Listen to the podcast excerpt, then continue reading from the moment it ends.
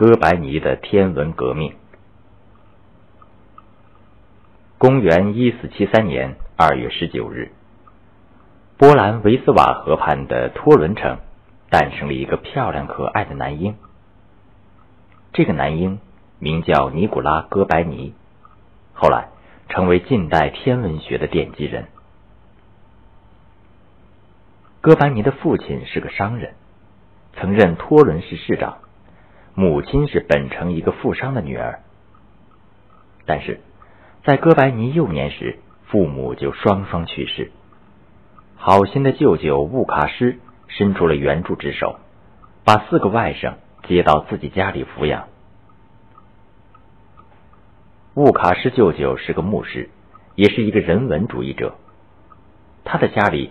常有一些学者名人来闲聊，这些客人大多通晓天文地理、文学音乐，他们谈笑风生，妙语连珠，常常聊到半夜。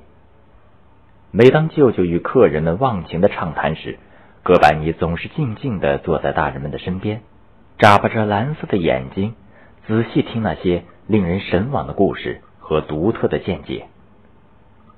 这样日积月累。一些知识就沉淀在哥白尼的脑海里，神秘的大自然激起了他那强烈的好奇心。光阴似箭，一晃，哥白尼长成了一个英俊少年。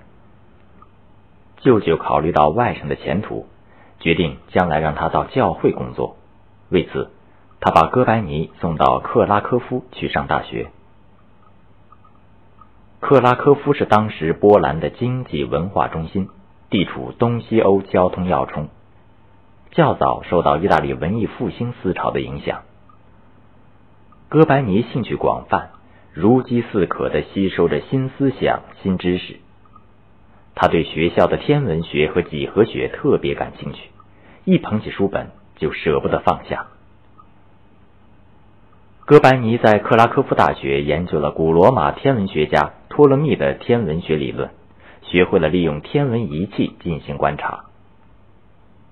一四九五年，哥白尼来到文艺复兴的发源地意大利，先后在几所著名的意大利大学学习。一四九九年，二十六岁的哥白尼受聘到罗马大学教授天文学。在欧洲的大学里，天文学都是按照托勒密的地球中心说。也叫地心说来讲授的。最早提出地球中心说的是古希腊哲学家亚里士多德。公元二世纪，托勒密使他系统化了。托勒密认为，地球是一个静止球体，居于宇宙的中心，日月星辰都环绕地球运转。这种理论后来被罗马教会看中，说什么？地球是上帝创造的，它是宇宙的中心。上帝按照自己的形象创造了人，把人安排在地球上。日月星辰也都是上帝创造出来装饰宇宙的。所以，教会一千多年来一直把托勒密的地心说奉为经典，不允许人们有丝毫的怀疑。哥白尼在研究中发现。早在公元前三世纪，古希腊哲学家阿里斯塔库斯就提出了与亚里士多德相反的观念。他认为，宇宙的中心不是地球，而是太阳，地球只是围绕太阳运行的一个星体。哥白尼通过对前人著作的钻研和天文测量的实践，越来越对地球中心说产生了怀疑。一五零六年，哥白尼离开意大利，回到波兰，在弗赖堡大教堂担任教士。从此，他获得了一定的报酬和充裕的时间，专心从事他所热爱的科学研究工作。弗赖堡濒临波罗的海，是个小小的渔港。教堂建在一座小山包上，周围有坚固高大的城墙，墙上筑有箭楼。哥白尼搬进了城门上的一间箭楼，一住就是三十年，直到去世。这座箭楼三角形的楼顶向前倾斜，几乎伸到城墙的外边。楼的上层有三个窗口，从那里可以看到辽阔的天空。外边有一个小阳台。每当在窗口观察天象受到限制时，他便跑到阳台上，那里一览无余，是观天的好地方。哥白尼日复一日的在这个简陋的住所凝视宇宙，常常忘了吃饭睡觉。哥白尼自己动手做仪器，他制作了测量行星距离的三弧仪，测量月球和行星位置的补星器，和测定太阳高度的象限仪。哥白尼在阳台上设置了一个小小的天文台，用这些简陋的天文仪器进行天体观察。就是在严寒的冬夜，只要星星在夜空中闪烁。哥白尼就抓住机会，穿上皮袄，束紧风帽，把笨重的仪器搬到箭楼的阳台上，通宵达旦的观察。一五二五年秋天，哥白尼开始在弗赖堡聚精会神的写他那本不朽名著《天体运行论》。这本书中选用的二十七个观测实例，有二十五个就是他在箭楼上亲自观察记录下来的。这时，他住的箭楼上来了一个女管家，名叫安娜。她金发碧眼，皮肤白皙，漂亮迷人。她的家庭很富有，有许多富家子弟对她竞相追逐。但是，极有主见的姑娘不去理会那些花花公子，而一心一意的爱着才华横溢的哥白尼。尽管当了教师的哥白尼没有结婚的权利。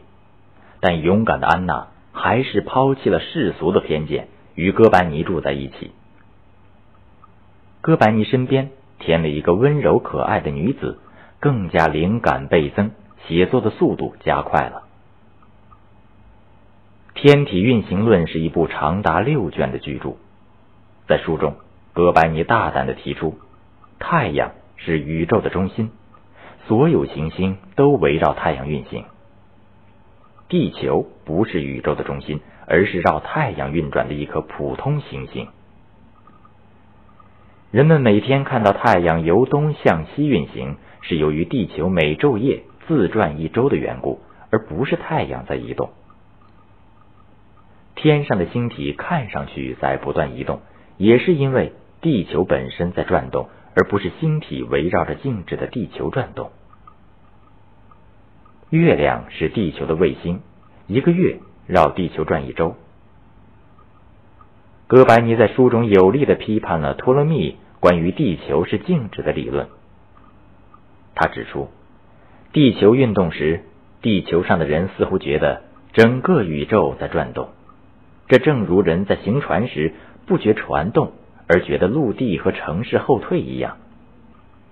地球不动是假象。地球围绕太阳转动是确实无疑的。哥白尼的学说被称为太阳中心说，也称日心说。他否定了统治一千多年的地心说，这是天文学上一次重大的革命，大大扩展了人类的视野，使人类对宇宙有了全新的认识。由于担心教会的迫害，他迟迟不敢将书稿送去复印出版。直到一五四二年，他已是六十九岁的老人，自知将不久于人世时，才同意把《天体运行论》书稿送到德国纽伦堡出版。